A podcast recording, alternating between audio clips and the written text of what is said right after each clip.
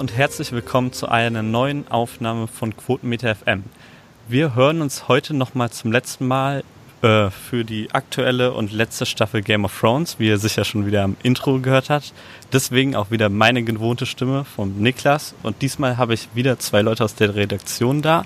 Zum einen, den kennt ihr schon aus der ersten Folge, den Timo. Guten Tag zusammen. Und den Martin. Moin Moin. Sehr gut. Ich glaube, wir haben alle gestern die letzte Folge geschaut, also gestern für die Hörer am Montag. Und äh, Timo, du hast ja auch schon einen Artikel geschrieben noch dazu auf unserer Seite. Richtig, ja. Und jetzt erstmal generell, wie fandet ihr für sich genommen das große Finale von Game of Thrones?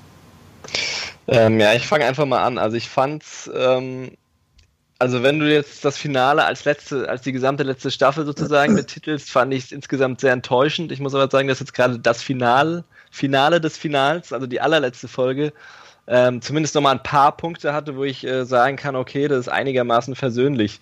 Ähm, das Problem ist eben das, was davor kam, äh, würde ich sagen. Ähm, nicht die allerletzte Folge selbst, sondern dass eben wieder so viel im, im Nichts äh, verlaufen ist. Also so viele Charaktere oder mögliche Entwicklungen oder mögliche Auflösungen, die man hätte eben aufgreifen können.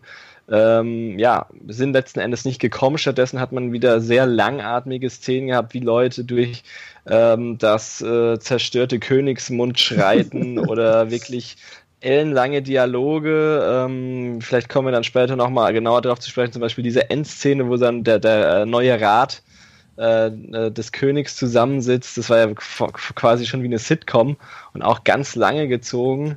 Ähm, da hätte man einfach diese Zeit nutzen können. Man hatte ja einen Viertelstunden gehabt, ähm, um nochmal viele Dinge zu Ende zu bringen und zwar würdig zu Ende zu bringen. Und auch beispielsweise dann der große Showdown zwischen Daenerys und Jon Snow ähm, war für mich einfach zu gehetzt. Der kam nach, äh, weiß ich nicht, nach, okay, ich, kann es jetzt schwierig einschätzen, aber gefühlt viel zu früh in der Folge, ähm, sodass eigentlich gar kein wirklicher Spannungsaufbau ähm, vorhanden war, ähm, das, sondern diese Entscheidung von Jon Snow fiel eigentlich in 0, nichts, nachdem er in Materion geredet hat.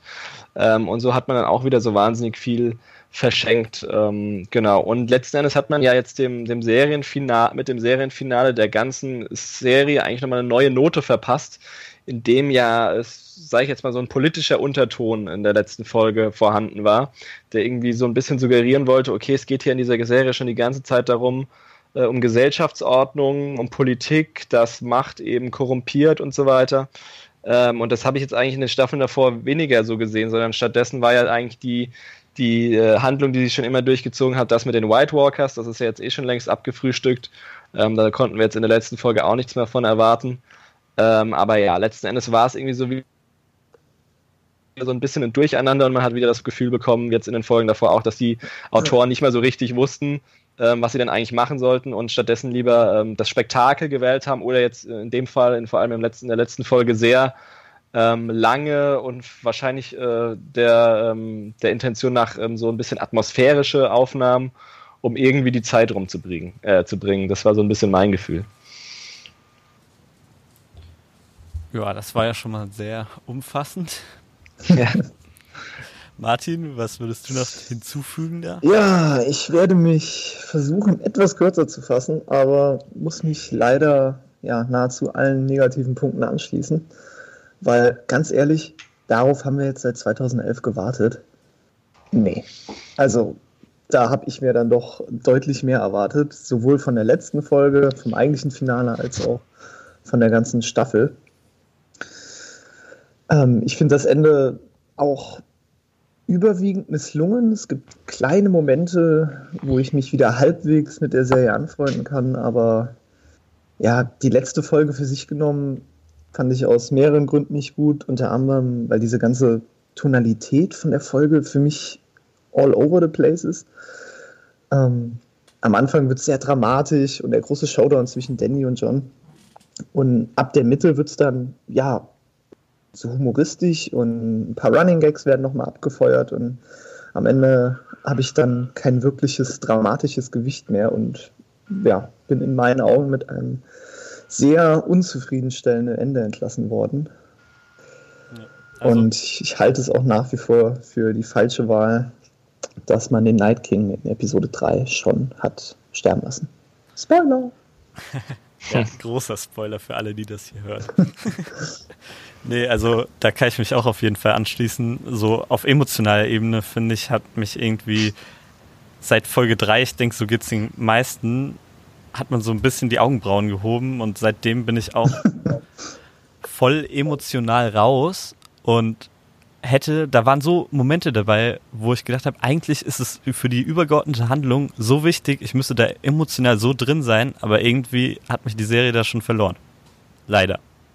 Was echt schade ist. Also, ich glaube, da bist du nicht der Einzige. Ich glaube, das ging ja. sehr vielen Fans so. Wobei man, bevor, also wir hatten schon im Vorgespräch, im kurzen Vorgespräch schon ein bisschen die Befürchtung, okay, vielleicht wird es hier zu negativ. Was ich jetzt, ich habe gestern noch einen, einen, anderen Artikel geschrieben für ein anderes Medium, wo ich so ein bisschen die Fanreaktionen auch äh, versucht habe zu kanalisieren in einem Artikel.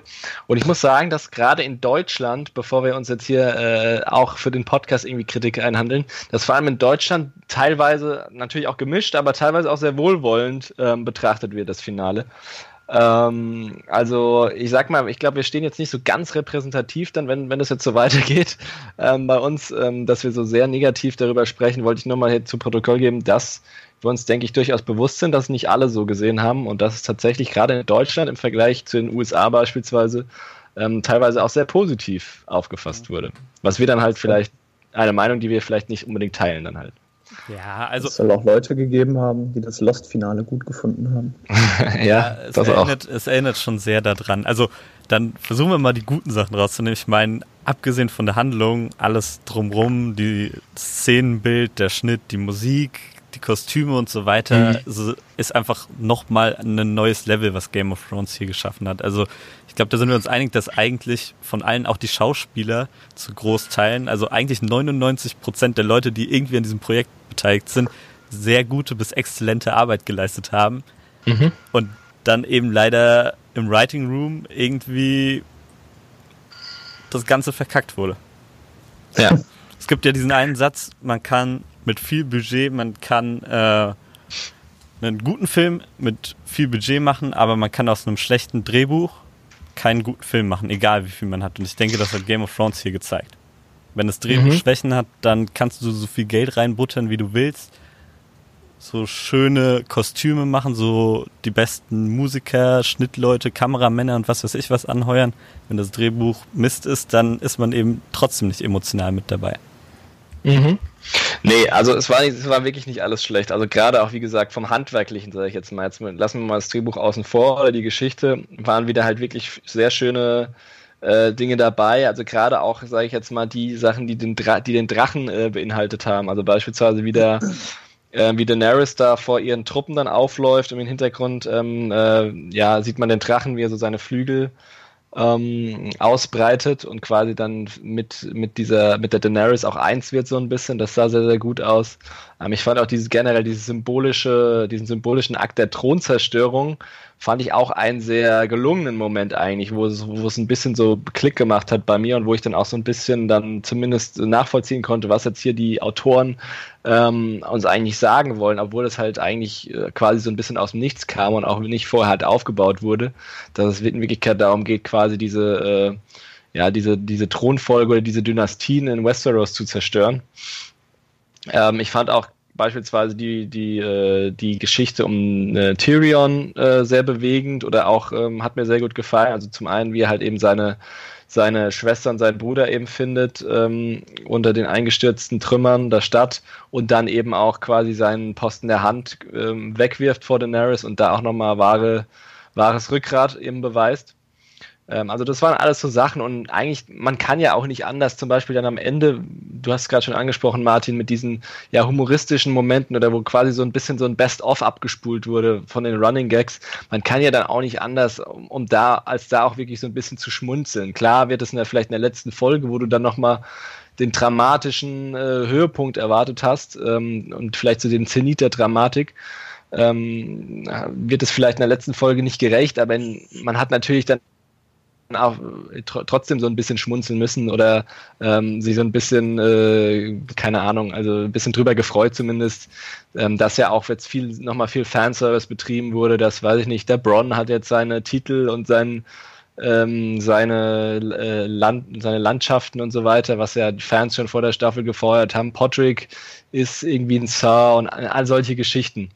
Ähm, also das waren dann schon nochmal Szenen, die vielleicht schon nochmal ein bisschen herzerwärmend waren, aber die man halt ähm, nur auch gesondert, sage ich jetzt mal, und einzeln genießen kann. Und wenn man halt wieder daran denkt, was eigentlich jetzt die, die übergreifende Geschichte dann eigentlich mit, was damit passiert ist, dann ist es dann halt wiederum enttäuschend.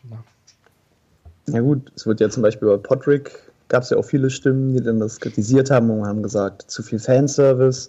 Mhm. Eigentlich habe ich damit kein Problem, weil irgendwie ist es dann doch kohärent und macht auch Sinn in der Handlung. Ich fand auch eine sehr schöne Szene, wie Brienne dann letztendlich in der Kingsguard ja. ist und auch noch die Seiten von Jamie Lannister füllt. Das fand ich einen sehr schönen Moment.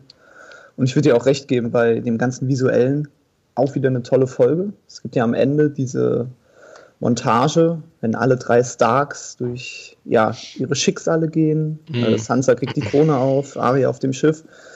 Da sind auch wieder sehr, sehr schöne Übergänge und Montagen dabei. Aber das ja. entschädigt nicht für manche, ja, schreiberische Entscheidungen. Ja. Aber auch die, soll ich nochmal einhaken, aber auch die sind so lang gezogen gewesen, diese Montagen. Also ich habe mir das gestern sogar zweimal angeschaut, einmal morgens, ehe ich den Artikel geschrieben habe und dann nochmal abends mit Freunden. Und dann haben alle immer schon so gedacht, gerade als diese Montage schon anfing, okay, jetzt ist Schluss. Jetzt geht dieses Tor zu, jetzt ist Schluss beispielsweise. Und dann ging es nochmal weiter und dann äh, ist nochmal irgendwie Aria auf, äh, an den Bug des Schiffs gelaufen. Dann dachte man, es ist zu Ende. Das war immer noch nicht zu Ende. Und das ging dann nochmal irgendwie gefühlt zehn Minuten, wo man halt da auch nochmal viel andere Dinge machen kann. Aber gut. Da habe ich mich an Herr der Ringe 3 erinnert gefühlt, dass man zehnmal ein Ende noch hinterher schiebt und immer noch eins draufsetzt. Aber ja, irgendwo bleibt ja. das eigentliche Ende dann doch aus. Ja, ja. Immer noch eins draufsetzen fand ich jetzt gar nicht. Ich fand echt auch, dass es zu lang ging. Also so Arya und Sansa waren mega cool, aber irgendwie, ich fand die Szene überhaupt nicht so episch, wie die, wie John mit den Wildlingen da durch genau. den Wald läuft und man hat voll die epische Musik des Game of Thrones Theme, haut nochmal alles raus, was es hat und ich denke mir so, das ist eigentlich voll die unepische Szene und die haut einfach epische Musik drüber, dass man denkt, okay, das ist jetzt eine würdige Finalszene oder sowas. Genau, es ist ja also auch gar nicht so, dass es jetzt so befriedigend ist. Ja, cool, John reitet jetzt mit den Wildlingen weg, sondern eigentlich, wenn man sich das noch mal so durch den Kopf gehen lässt, Wieso? Ähm, diese Entwicklung, die John ja auch genommen hat, ist ja wieder komplett äh, enttäuschend eigentlich. Und er hat ja, ja gut, er hat die, er hat, er hat quasi eine Tyrannin mehr oder weniger getötet, hat ja mit allen anderen Gefallen getan, muss jetzt aber, und auch den Zuschauern mehr oder weniger, muss jetzt aber halt für den Rest seines Lebens äh, wieder an die Mauer. Aber irgendwie, da denkt man sich halt auch wiederum, ja, mit John kann man es ja machen. Also der macht ja sowas äh, aus Pflichtbewusstsein und der lässt sich ja eh alles gefallen, so, so nach dem Motto. Aber wieso das denn jetzt äh, eben so episch sein soll, dass er dann mit denen äh, wieder in den äh, quasi ähm, jenseits der Mauer ein bisschen rumreitet, das kann ich dann auch nicht nachvollziehen. Eigentlich müsste das eher quasi Ärger verursachen bei Fans, dadurch, dass quasi der Held letzten Endes nochmal der Geschichte jetzt schon wieder äh, mit so einem äh, Schicksal für den Rest seines Lebens abgespeist wird. Ja, aber das passt. Er geht wieder. Oder das passt eigentlich so zur gesamten Staffel, zu diesem Writing. Ja, eigentlich müsste er der perfekte Held sein und eigentlich ist die ganz Game of Thrones bisher so geschrieben worden. Aber wir, David Benioff und DB Weiss, haben einfach keinen Bock, das so zu machen, wie die Fans haben wollen, sondern wollen noch unbedingt diesen überraschenden Twist haben. Also machen wir es nicht so. Mhm. Ja. Aber ist das nicht eigentlich das Enttäuschende? Über ein Jahrzehnt wurden jetzt so oder fast ein Jahrzehnt wurden so krasse Theorien aufgebaut von den Fans und die auch immer von den Machern befeuert worden sind. Mhm. Und am Ende, ja, kriegt man sowas vergleichsweise antiklimaktisches und auch, dass John Targaryen ist, hat nicht wirklich eine Rolle gespielt am Ende. Ja, das war echt. Und ich verstehe auch überhaupt nicht die Entscheidung in der letzten Folge, dass Grey Worm auf einmal sich beugt vor den Herren und sich dann auch ja unter Bran stellt als König. Ähm, mhm. Das sind alles so Entscheidungen, die passen auch nicht zu den einzelnen Charakteren und das macht das Ganze dann doch sehr unrund in meinen Augen. Mhm. Ja, auch, auch Bran als König ist für, ich habe mir auch nur gedacht, das ist auch wieder nur so eine Entscheidung, damit hat eigentlich niemand gerechnet, deswegen machen wir es, um nochmal so richtig die Überraschung rauszuhauen. Und es hat einfach nicht dazu gepasst. Die ganze Zeit macht man sich darüber lustig, beziehungsweise ist eigentlich schon enttäuscht, wie mit der Figur Bran umgegangen wird, dass es niemanden juckt, was er eigentlich weiß, dass er eigentlich so viel mehr wichtiges Wissen hat und mhm. niemand ihn mal nach der Meinung fragt und jetzt am Ende in der letzten Folge ist er auf einmal wieder wichtig und alle denken sich, ja, also der ist ja eigentlich die beste Person dafür, lassen wir das den doch mal machen. Ja. Ich verstehe auch die Argumentation nicht, warum ja. er der Wichtige ist. Weil er ähm, eine gute Geschichte hat, die man verkaufen kann, wie Tyrion gesagt hat. Also. Mhm. Na gut, also ich verstehe die Argumentation schon ein bisschen, ähm, weil das andere Argument war ja auch, dass er quasi mit ihm als König wird es keine weiteren Dynastien eben geben, die dann irgendwann mal wieder Sprösslinge hervorrufen, wie jetzt äh, Joffrey, der irgendwie komplett äh, geisteskrank ist. Ähm, sondern äh, dadurch, dass jetzt immer die, die Lords und so weiter dann gewählt werden nach, äh, Quatsch, die Könige gewählt werden von den Lords nach Bran, ähm, ist er jetzt quasi als komplett neutraler und, ähm, sage ich jetzt mal, auch geistig zurechnungsfähiger Herrscher, also vielleicht erstmal für so ein geschundenes Königreich vielleicht schon mal die erste äh, also die, die beste Wahl. Allerdings ähm, ist es natürlich für den Zuschauer jetzt wahnsinnig äh, unzufriedenstellend, weil halt Bran eine, äh, eine Figur war, die jetzt über die letzten Staffeln halt eigentlich sehr frustrierend war. Er wurde im Grunde immer nur eingesetzt, wenn es den Autoren mal halt ähm, gerade gut gepasst hat, weil er mal wieder irgendwelche Informationen preisgeben konnte über die White Walker oder über irgendeine Vorgeschichte von irgendeiner Figur oder die Vorgeschichte des Königreichs und so, die man halt hätte auf andere Weise nur sehr schwer ähm, zeigen können oder transportieren können. Also er war so ein bisschen so ein äh, Story, ähm, Werkzeug, wo man, womit man es sich auch sehr einfach gemacht hat. Und ansonsten hat er ja in der achten Staffel im Grunde nur rumgesessen und nichts gemacht. Hat dann sozusagen als Köder fungiert für den Nachtkönig, aber das war es dann auch. Ähm, ja, und dann letzten Endes äh, diese, diese Konferenz da der Lords, die war halt irgendwie auch irgendwie für mich dann lächerlich. Also das ähm, mehr oder weniger ähm, erstmal erstmal da wurde es ja dann auch wieder so humoristisch zum einen mit dem Admiral Tully der sich da vor, vorstellig äh, der da vorstellig geworden ist als möglicher neuer Thronfolger und dann mit dieser diesem Demokratievorschlag von Sam ähm, also das hat so ein bisschen nochmal ins Lächerliche gezogen. Und dann kam es mir auch so ein bisschen random vor. Also Tyrion, der ja eigentlich als Gefangener da aufläuft ähm, und als, ich weiß, ich weiß gerade auch, also ich weiß auch gerade gar nicht, warum quasi er da, na okay, er wurde ja von, er wurde ja von Grey Worm da vorgeführt als Gefangener, gut. Aber der dann halt einfach mal eine Rede hält und auf einen Schlag alle Lords überzeugt, finden, sagen alle, ja, finden wir gut, machen wir.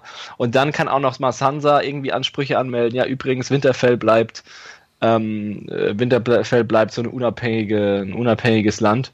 Ähm, da hat, kam ich mir halt auch vor, wie als könnte jetzt einfach jeder irgendwie was äh, fordern weil wir sind ja eh nur irgendwie zu zehnt, die, da, die wir da sitzen. Mhm. Und mhm. eigentlich ist es ja eh egal. Hauptsache, wir haben jetzt irgendwie Frieden, jetzt kann jeder fordern, was er möchte.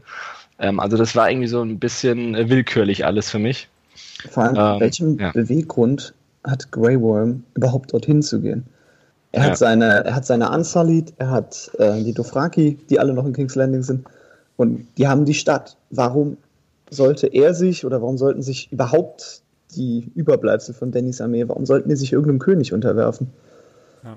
Und auch, dass er John nicht einfach getötet ja. hat, weil ja, was sagt John? Beide. Hey, ich habe deine Königin getötet und der Drache ist weg. So. Die, hm. die waren doch bestimmt Minimum mehrere Tage eigentlich alleine irgendwie herrscherlos in dieser Stadt und müssten doch eigentlich absolut wütend sein auf denjenigen, der ihnen die Königin gekillt hat. Also müssten sie John töten und eigentlich Tyrion ja auch, weil Danny wollte Tyrion ja auch töten. Eigentlich müssten die die einfach niedermetzeln, weil wer soll was dagegen sagen? Ja. Das ja, das war auch dieser Weg zu dieser Konferenz, äh, der war auch komplett unklar, wie, wie Martin gerade schon angedeutet hat. Also wie kam es denn überhaupt dazu? Wer hat diese Lords einberufen? Ähm, wieso haben sie nicht äh, John dann direkt getötet? Ich meine, die haben ein paar Minuten vorher haben sie noch einfach jeglichen äh, Soldaten, der eigentlich nur, also der eigentlich jetzt auch nichts groß dafür für den ganzen Krieg kann, dann äh, die Kehle aufgeschlitzt und wieso sollten sie jetzt bei John Gnade walten lassen? Ähm, und wieso sollte er irgendwelche Zugeständnisse machen, Worm, oder dann irgendwie sich daran beteiligen, dass jetzt hier ein neuer Staat geschaffen wird, obwohl der von komplett woanders herkommt? Also das war, da wurde auch wieder so viel übersprungen und ausgelassen, was dann, und die Sendezeit wurde dann stattdessen wieder halt in, in die schon angesprochenen langatmigen Einstellungen da ähm, gesteckt, dass man sich dann auch wieder an den Kopf fassen musste.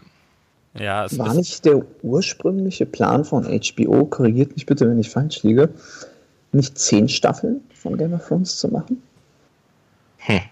War das, das nicht der ursprüngliche Plan? ich also, glaube zumindest, dass ich sowas mal aufgeschnappt habe. Also definitiv nicht von den Showrunnern. Also ich, ich glaube vielleicht auf höchster Ebene, weil sie einfach, je mehr Game of Thrones, desto besser. Aber ich glaube, die Showrunner hatten schon immer vor, ungefähr das Kontingent jetzt zu machen. Ich glaube, an denen ist es jetzt auch hängen geblieben, dass es eben mhm. nur diese sechs Folgen sind. Genau. Ähm, also sogar George R. R. Martin hat ja gesagt, eigentlich um die Serie würdig zu erzählen, braucht es noch fünf Staffeln. Also seiner Meinung nach. Klar, zwei Staffeln mehr wären schon, denke ich, ein guter Anfang gewesen, wenn es dann zehn gewesen wären. Ähm, aber es lag tatsächlich dann an den Showrunnern. Ähm, an Dan und Dave, wie, wie sie ja genannt werden äh, in der Community, die, die scheinbar dann halt die Deadline gesetzt haben auf acht Staffeln. Ja, ja und dadurch. Aber da verstehe ich nicht. Das sind doch hochgeschulte und mit Sicherheit auch intelligente und gute Schreiber. Die müssen doch merken, dass das Produkt, was sie gerade erschaffen, nicht wirklich zufriedenstellend ist. Selbst für sie nicht. Naja, man merkt irgendwie dieses gehetzte Schreiben, weil sie haben ja auch früher schon Episoden geschrieben, beziehungsweise sie haben ja auch teilweise einzelne tolle Dialogszenen auch hier geschrieben.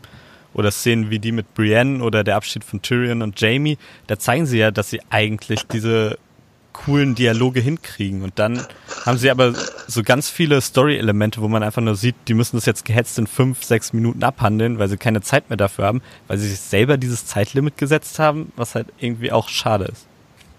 Ja. Naja, aber es war ja zumindest eine Entwicklung, ähm, also diese Entwicklung, dass jetzt die, äh, dass auch die Entscheidungen der Autoren schlechter wurden aus Fernsicht, war ja, hat er aber auch schon eingesetzt, als dann die Bücher mehr oder weniger dann ähm, ja, überschritten wurden. Also als dann man nicht mehr sich so krass auf die Buchvorlage eben stützen konnte. Das war ja im Grunde schon, ich glaube, ne, die fünfte Staffel damals hatte sehr, sehr, sehr schlechte Kritiken bekommen und das war, glaube ich, so die erste Staffel, wo man dann in, in, zumindest in vielen Handlungssträngen schon weiter als das Buch war. Und ich finde, das hat sich eigentlich dann, also man hat sich dann zwar verbessert, so in der sechsten, siebten Staffel, ähm, aber ja, jetzt hat es so irgendwie so seinen, seinen Höhepunkt erreicht gehabt und eigentlich hat sich dann so ein bisschen gezeigt, finde ich schon, dass man jetzt ohne George R. Martin, der dann nochmal viel, ähm, viel Input gibt, schon sehr viele schlechte Entscheidungen getroffen hat und nicht so äh, richtig wusste, wohin mit allem, weil natürlich auch diese ganze Charakterkonstellation und diese ganzen äh, Entwicklungen und so weiter, die eigentlich ja, wie gesagt, von den Fans gefordert werden, dass sie logisch zu Ende gebracht werden, halt einfach nicht leicht ähm, zu Ende zu bringen sind zufriedenstellend, weil man eben so viele Figuren hat ähm, und so, äh, wie gesagt, komplexe Konstellationen, dass man sich jetzt einfach komplett verhoben hat. Ähm, und dann teilweise ähm, vielleicht also den, den Lindner gemacht hat, äh, will ich jetzt mal behaupten, äh, anstatt es schlecht zu machen, dass man halt teilweise gar nicht die Sachen äh, äh, zu Ende erzählt hat. Also vielleicht war das so ein bisschen der Ansatz, war so ein bisschen mein Gefühl zumindest. Ähm, und es ist ja jetzt auch so, dass die beiden Schreiber ähm, äh, auch bald Star Wars äh, irgendwie den, den irgendwie die, den, die neue Trilogie dann irgendwie begründen werden und dass die Fans jetzt schon Angst haben, äh, wie das denn werden wird, wenn jetzt Game of Thrones so schlecht ankam. Ja, falls es überhaupt, ja. vielleicht zieht ja Kathleen Kennedy dir auch noch die Reißleine mit dem, Ke ja. mit dem Feedback. Wer weiß. Ja. ja. Aber hätte man darauf gewartet, dass George R. Martin die Bücher beendet hätte, dann wären wir wahrscheinlich in sechs Jahren noch nicht zu Ende. Das stimmt. Ja, das stimmt auch. Seit, ja, seitdem also, die Bücher weg waren, ist das allgemein halt einfach mehr Hollywood geworden. Also mehr dieses Hollywood-Denken und Schreiben und deswegen auch einfach mal einfache Lösungen finden. Oder, was ich finde auch ganz oft gezeigt hat, dieses, wir wissen jetzt nicht, wie wir es darstellen sollen, also zeigen wir es einfach gar nicht. Das hat, finde ich, angefangen, wo ähm, John den anderen Starks sagen musste, wer er wirklich ist und einfach weggeblendet wird.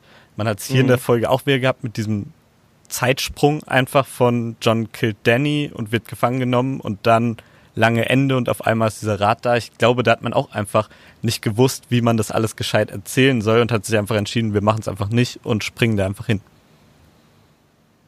Ja. Und ja. Ich glaube aber, ein großer Punkt bei der ganzen Staffel ist, dass man einfach differenzieren muss zwischen dem, was passiert und zwischen dem, wie es passiert. Und da würde ich nochmal ganz kurz auf die dritte Folge eingehen, weil ich bin eigentlich nicht d'accord damit, was passiert. Also, dass der Night King, der große Antagonist seit acht Staffeln, mal so, ja, fast beiläufig zur Seite geschoben wird. Aber wie das passiert in der dritten Folge, ist dann irgendwo doch nochmal ein ziemlicher Meilenstein. Und auch wenn ich jetzt wirklich nicht zufrieden bin mit der ganzen Staffel und mit dem Finale an sich, ja, haben wir trotzdem ein kleines Stück Seriengeschichte wiedergeschrieben. Mhm.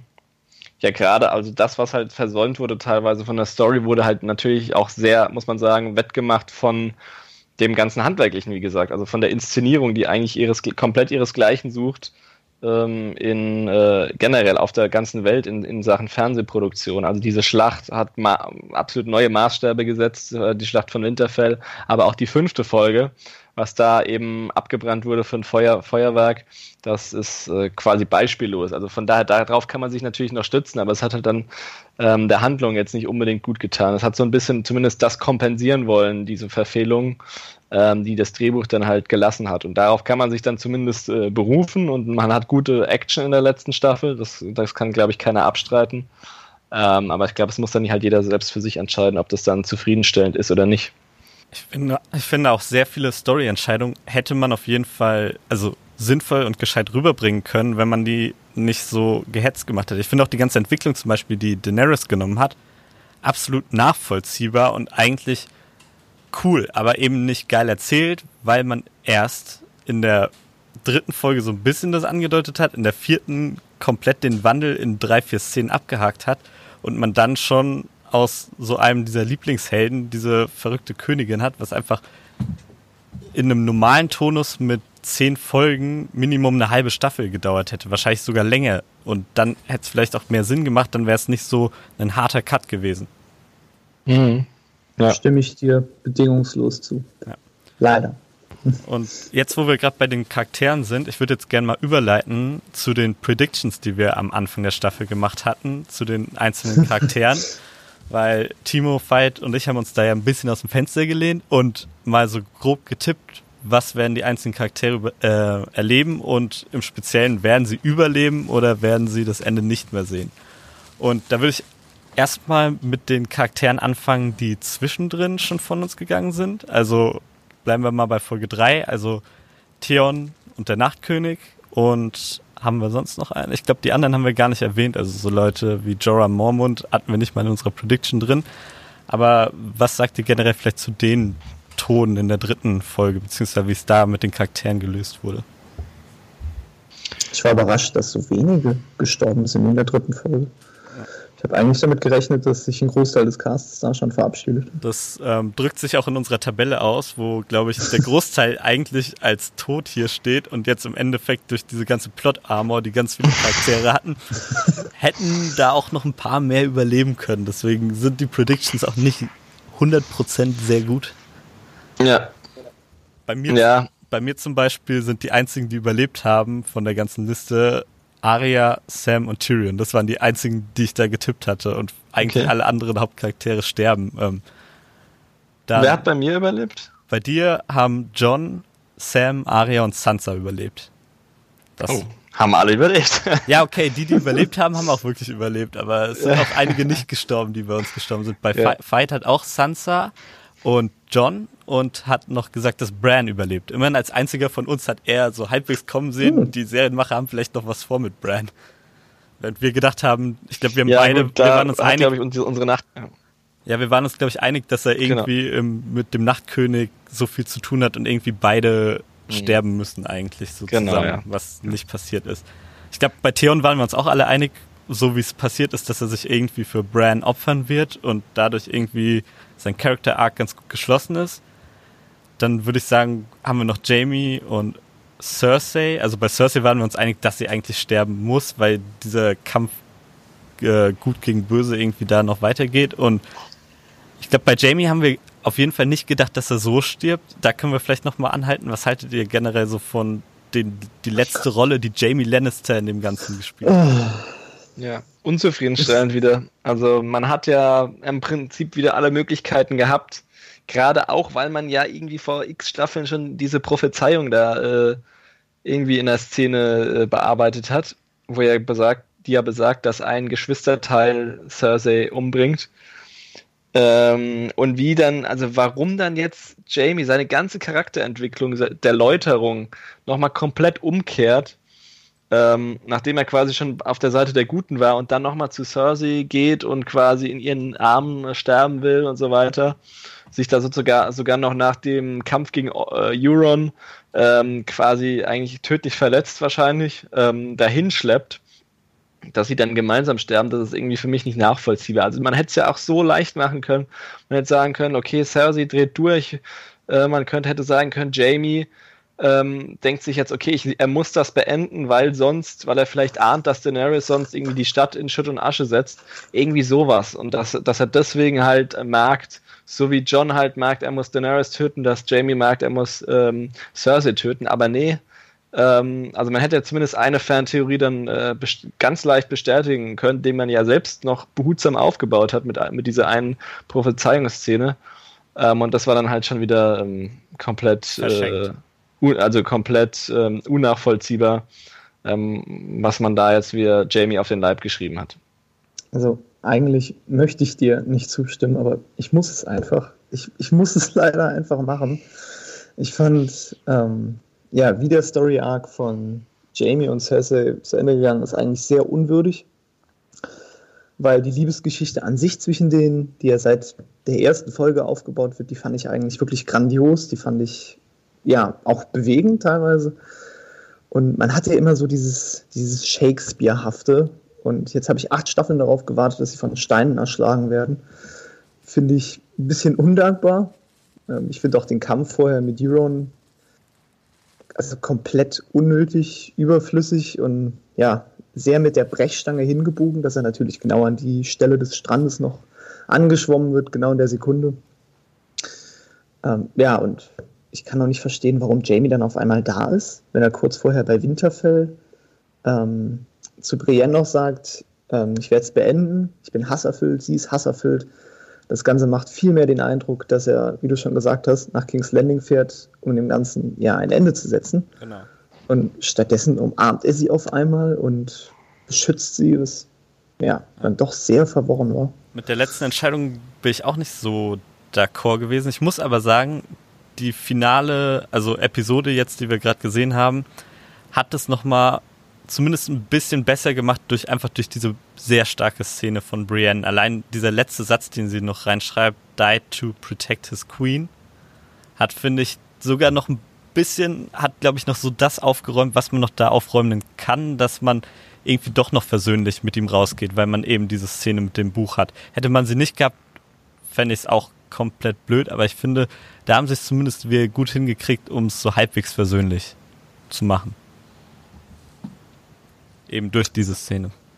Vielleicht, wenn ich Gras über die Sache wachsen lasse, aber aktuell bin ich noch sehr unbefriedigt. Ja, auch, auch mit Cersei. Ich, ich fand es sehr schade, dass ähm, Cersei von einer, ich nenne es mal dunkelgrauen Person in der letzten Staffel komplett zu einer schwarzen Person, also zum Bösewicht gemacht wurde und man eigentlich nur noch diese klassischen Bösewichtsszenen hatte, wenn man Cersei überhaupt noch gezeigt hat und nicht irgendwie noch ein, zwei andere Szenen, die sie auch ausmacht mit einfach irgendwelchen schlauen Dialogen oder einfach noch ein bisschen was außenrum, was irgendwie einem dieser Hauptcharaktere würdig wird. Also mhm. war ja wirklich nur noch einer der klassischen Antagonisten und hat einfach noch die Antagonisten-Szenen bekommen, wo man halt gezeigt hat, okay, die bereiten sich halt auch irgendwie drauf vor, auf diese Endschlacht. Erinnert, ihr erinnert euch ja. doch noch bestimmt daran, wenn Danny mit äh, ihrem Drachen über King's Landing fliegt, alles in Brand setzt und dann das Wildfire an gewissen Stellen nochmal hochkommt. Ja. Mhm. Warum? Also, das ist auch so eine Sache, warum?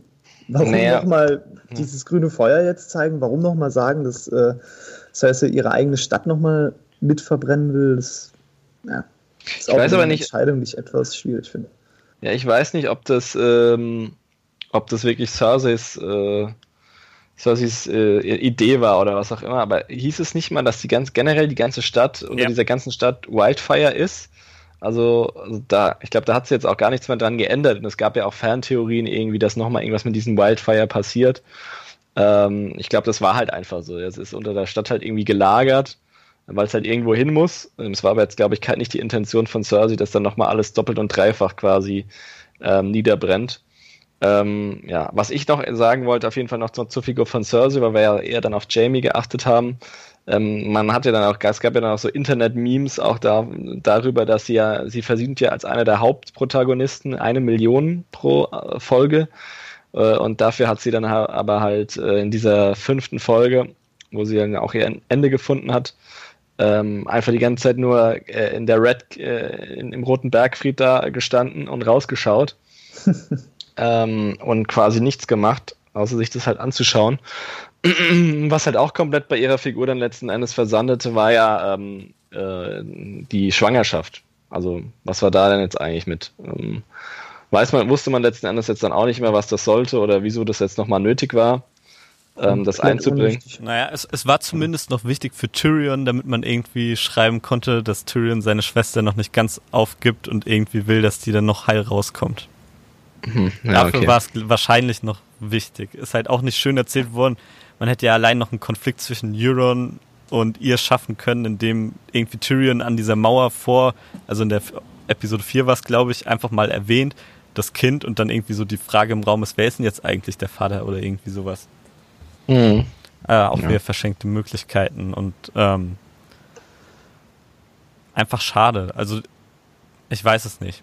Ich, ich würde sagen, wir machen jetzt mal weiter bei den noch übrigen Charakteren. Ähm, bei einem, wo wir, glaube ich, alle drei ganz falsch lagen, war Bron. Da waren wir uns einig. Er stirbt auf jeden Fall irgendwie. Aber ich, er, er hat einfach auch keine prominente Rolle mehr gespielt. Er hat diese bescheuerte Szene mit seiner Armbrust da gehabt, mit Jamie und Tyrion. Ist dann wieder rausspaziert und bekommt am Ende wirklich eines der größten, der größten Burgen, der größten Reiche irgendwie geschenkt und ist jetzt Teil des neuen Westeros. Das ist halt auch komisch, aber als Fan, er war halt ein Fanliebling und da haben sie halt mal wirklich diesen klassischen Fanservice angewandt. Er überlebt und kriegt, was er wollte, oder? Mhm. So kann man es, glaube ich, zusammenfassen. Das ist ja auch, es ist ja auch ein, eine, zumindest eine Sache von diesen ganzen Forderungen und Theorien der Fans, die halt einfach leicht umzusetzen ist und die man in einer Szene dann abfrühstücken kann. Ähm, genau, das ist so ein ganz klassischer Fall von Fanservice gewesen, weil irgendwie es da auch schon in der Vorstaffel gab, äh, irgendwie die Forderung gab, ja, wenn Bronn nicht sein, seine Burg erhält, dann ähm, ist die letzte Staffel schlecht oder was auch immer. Aber auch dieser, trotzdem wurde halt der ganze Charakter davor in der Staffel komplett verschenkt. Also er hatte diesen Auftrag bekommen von Cersei, dann hat er einen komplett äh, weltfremden Auftrag gehabt in der fünften Folge, wo man dann sich echt danach irgendwie die Frage stellen sollte, was sollte das denn jetzt? Ähm, Fünfte und jetzt ist er halt, vierte? Oder was in der, was in der vierten? Kann Fünf, auch sein. Fünfte war, war er was? Königsmund. Fünfte? Nee, es war in der vierten. Fünfte war die Schlacht um Königsmund. Ja, okay, sorry. Dann war es in der vierten. Aber er, er hatte ja nicht viele Auftritte, von daher wird es wahrscheinlich eindeutig sein, welchen ich meine. Also wo er dann eben in Winterfell Jamie und Tyrion konfrontiert hat, den dann nochmal ins Gesicht gehauen hat und so. Also wo man sich die Frage stellen sollte, was sollte das jetzt? Ähm, und letzten Endes war er dann äh, quasi, hat er dann sein Happy End bekommen. Ja, äh, auch irgendwie für mich nicht so wirklich nachvollziehbar, aber vielleicht dann nochmal so was, wo man, wo man den enttäuschten Fans nochmal in der letzten Folge mit einem Knochen hinwerfen konnte und sie so ein bisschen befrieden äh, konnte vielleicht. Ja. Ähm, da würde ich auch sagen, das war jetzt Fanservice. Dann bei Sam in den letzten Szenen, ich finde, das war auf jeden Fall auch dieser Fanservice, dass er jetzt der neue Großmeister wird und auch, er hat zwar nicht selbst das Buch geschrieben, wie viele es wollten, dass ein Sam A Game of Thrones oder Song of Ice of, äh, and Fire schreibt, aber so grob ist es ja im Endeffekt schon seine Erzählung. Diese Szene war doch auch reiner Fanservice da am Ende nochmal, wenn er das Buch da hinlegt und man sich über die Geschichte lustig macht. Ja. Und deswegen, also da, er überlebt, da waren wir uns aber auch ausnahmsweise da ziemlich einig, außer Veit, der gesagt hat, er stirbt irgendwie, aber das war eigentlich abzusehen, dass er das überlebt und dann irgendwie diesen weisen Typi im Hintergrund spielt. Ja, das fand ich aber keine unangenehme Art des Fanservice. Das fand ich eigentlich, ja, irgendwo sinnvoll. Gut, ja, das stimmt ja. auf jeden Fall. Ja. Fand ich auch, muss ich sagen. Also da ist eine Art von Fanservice, mit dem ich leben kann, weil es irgendwie auch verdient ist, sage ich jetzt mal, und eine logische Entwicklung. Also er ist halt einfach ein sehr guter Meister jetzt mittlerweile geworden oder auch wenn er jetzt vielleicht nicht der, der älteste oder der erfahrenste ist, hat er sicher, denke ich, als äh, sehr weiser, umsichtiger Mensch und guter Rechercheur dann auch herausgestellt und hat ja auch viel äh, Information zutage gefördert. Ähm, dann hat er auch seinen Platz auch komplett verdient im Gegensatz halt zu Bronn. Ähm, und was ich nochmal sagen kann, wir hatten ja da, äh, was wir damals ja ge gesagt haben, warum Sam wahrscheinlich überleben ist, äh, wird, ist, dass er ja wahrscheinlich nicht in dieser Schlacht von Winterfell antreten wird. Ähm, ich glaube, da hatte ich zumindest gesagt, ja, das ist ja Quatsch, den in die Schlacht zu schicken. Ähm, der kann ja eh nicht kämpfen und ist ja, ist ja viel nützlicher dann in Winterfell in der Burg. Ähm, wurde dann aber ja nicht so gemacht und aufgrund dessen ähm, ist er eigentlich der, ähm, na, der, der Lord Commander der Nachtwache nur gestorben, weil er sich irgendwie um Sam kümmern müsste, ähm, kümmern musste, der auf dem Schlachtfeld da wieder völlig versagt hat. Und wenn man das halt nicht gemacht hätte, hätte der Lord Commander sozusagen theoretisch überleben können. Ähm, aber das nur eine, eine Randnotiz. Ja, Plot Armor eben.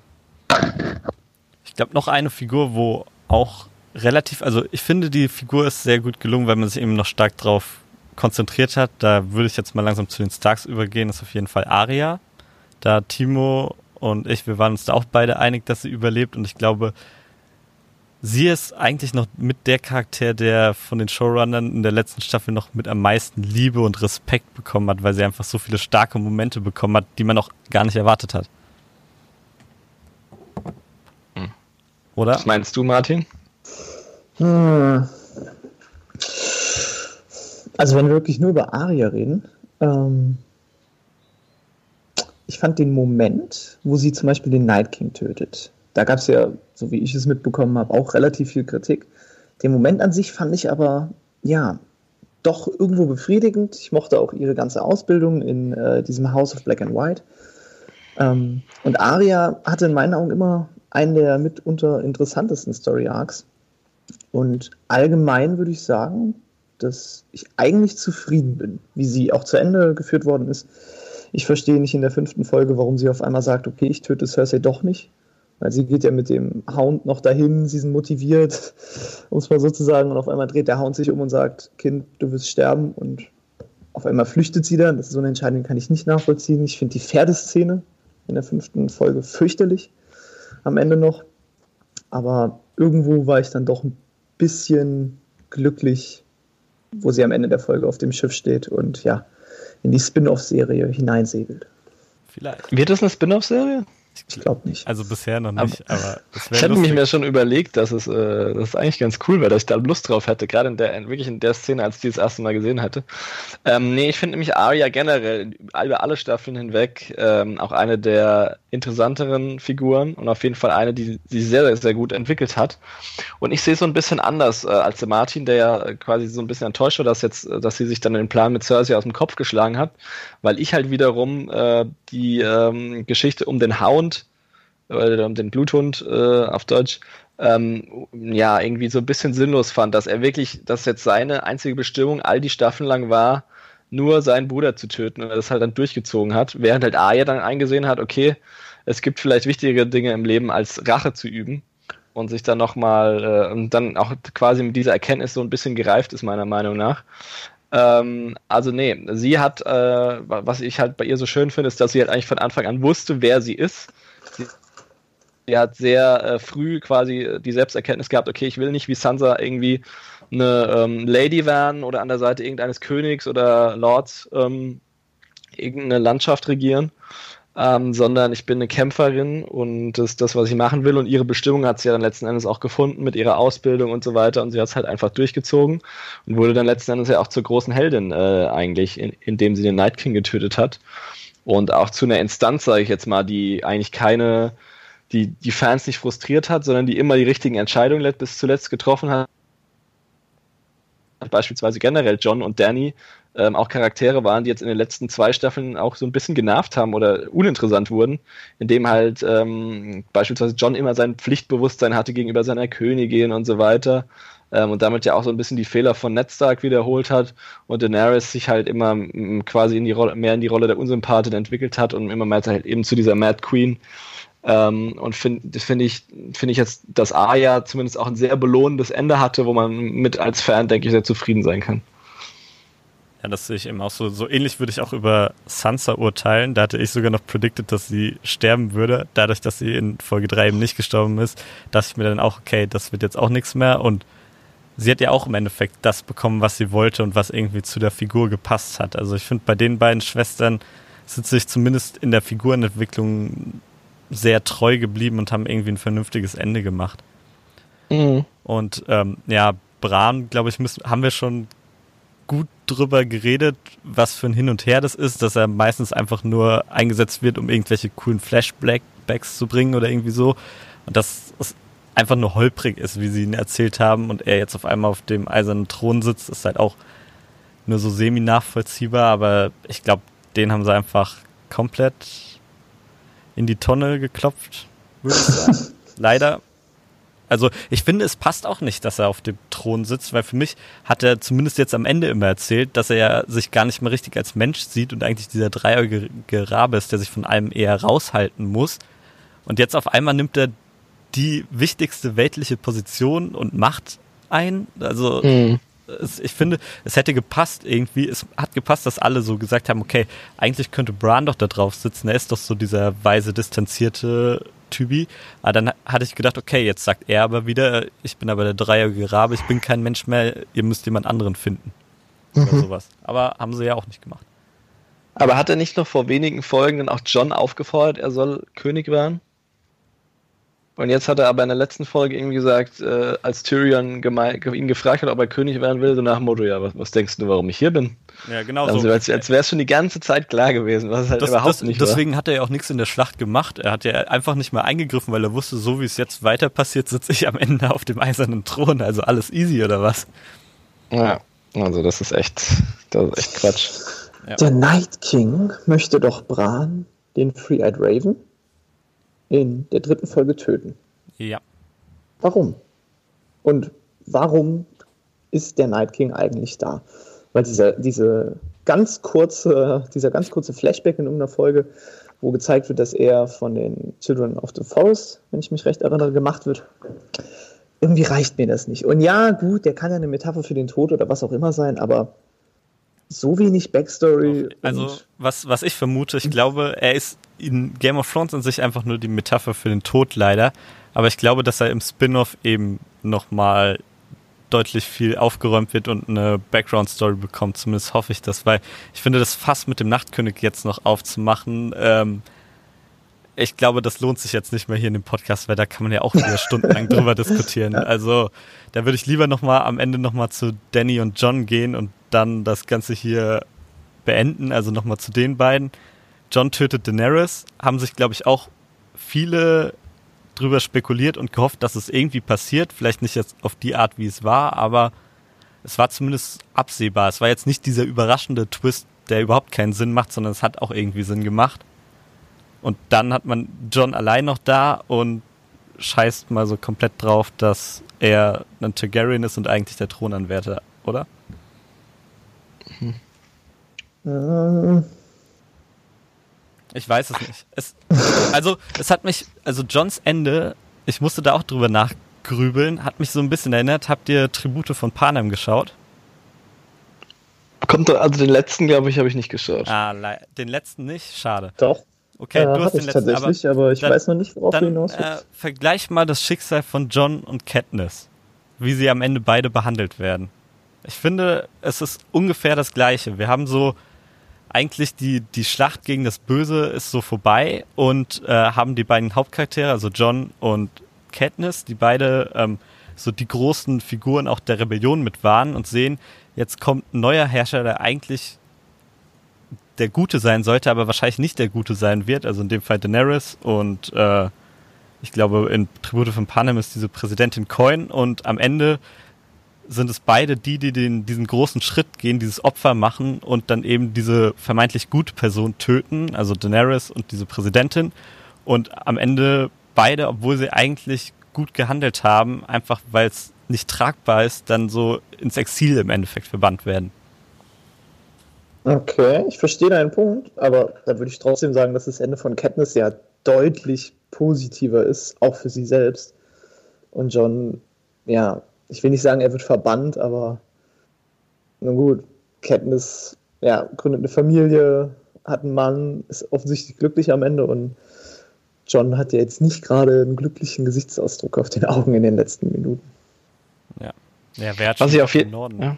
wer hat schon Bock, da im kalten Norden rumzuwandern? Ich verstehe auch gar nicht, wieso die Wildlinge und alle nochmal weiter in den Norden wollen, wo man eigentlich nicht leben kann wo sie doch eigentlich immer nach Süden sind, weil sie eingesehen haben, da oben kann man auf lange Sicht nicht überleben und wir müssen irgendwie in den Süden. Ja, Argumentation der Schreiber, das haben sie schon immer gemacht, sie kennen nichts anderes. Finde ich auch ein bisschen holprig, aber na gut. Timo, jetzt noch du, dein Statement. Also, das war nochmal ganz zurückgreifend, weil ihr das, weil, weil du dann das Thema gewechselt hattest, Niklas. Was meine Auffassung über den Night King war ja, ähm, nicht, dass er für eine Metapher für den Tod ist, sondern eine Metapher für die Natur.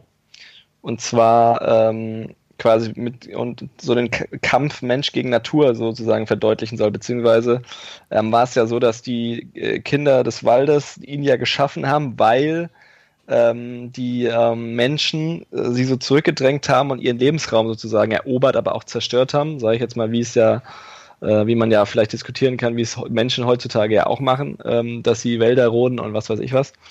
Ähm, und dass deswegen sozusagen die äh, weißen Wanderer und auch der Nachtkönig die Rache der Natur waren, um die Menschen eben auszulöschen, um quasi wieder ähm, das natürliche Gleichgewicht äh, ohne den Menschen herzustellen. Und dass er Bran töten wollte, ist einfach, dass er ja das gesammelte äh, Menschheitswissen und die komplette Vergangenheit der Menschheit in sich versammelt. Und wenn man ihn tötet, äh, sind dann quasi die Menschen komplett äh, ausradiert ähm, und ähm, ja, die Natur ist wieder hergestellt sozusagen. Sehr schön. Also, also das, so aber ich finde nicht, dass dir das die Serie Nee, das, das ist deutlich macht. Das ist, aber man kann es sich so schöner reden, also auf jeden Fall, denke ich. ich. Wahrscheinlich ist das nicht die Intention von den Showrunnern gewesen, aber mhm.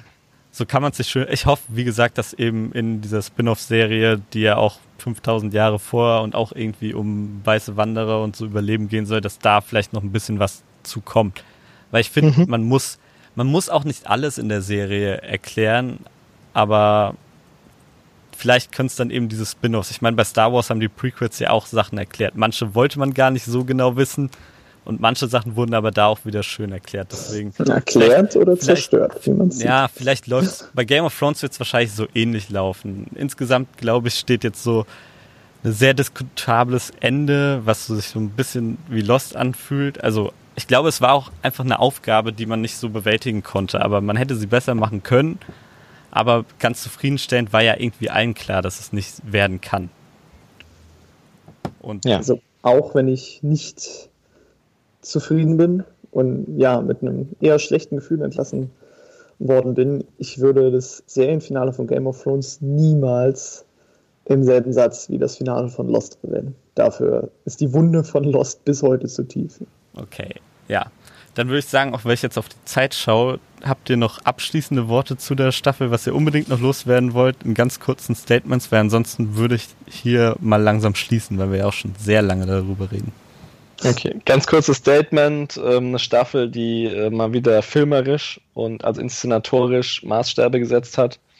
Ähm, und da, denke ich, abgeliefert hat auf ganzer Ebene, aber eben inhaltlich enttäuscht hat.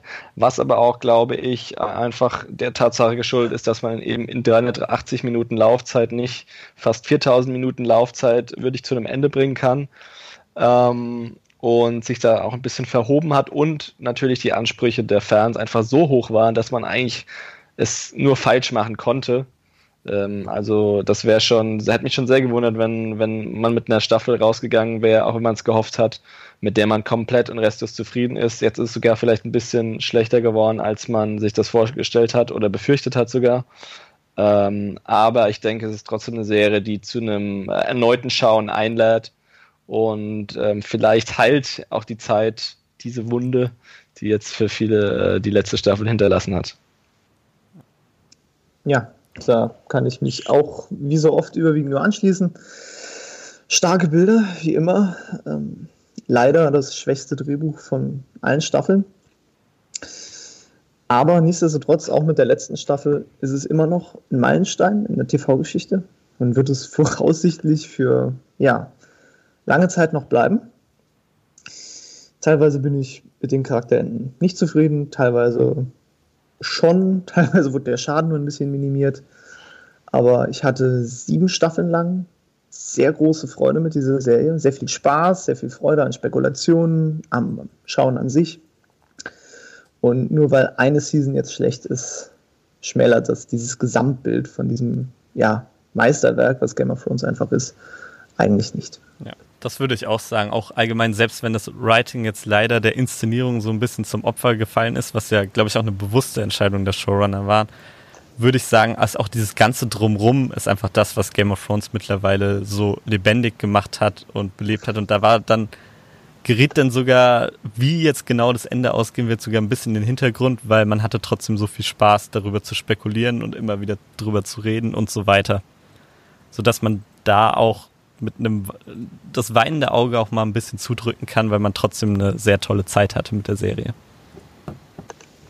Und jetzt hat, glaube ich, jeder nochmal abschließend was dazu gesagt. Deswegen bedanke ich mich für wieder mal eine sehr interessante und tolle Runde hier bei meinen beiden Gästen, Timo und Martin. Danke auch. Tschüss. Sehr gut. Das war jetzt die letzte Ausgabe zu Game of Thrones. In der nächsten Woche geht's wieder gewohnt mit Fabian an dieser Stelle weiter und wir verabschieden uns. Tschüss und bis zum nächsten Mal. Das war Quotenmeter FM. Für mehr Informationen, Fragen oder Themenvorschläge www.quotenmeter.fm.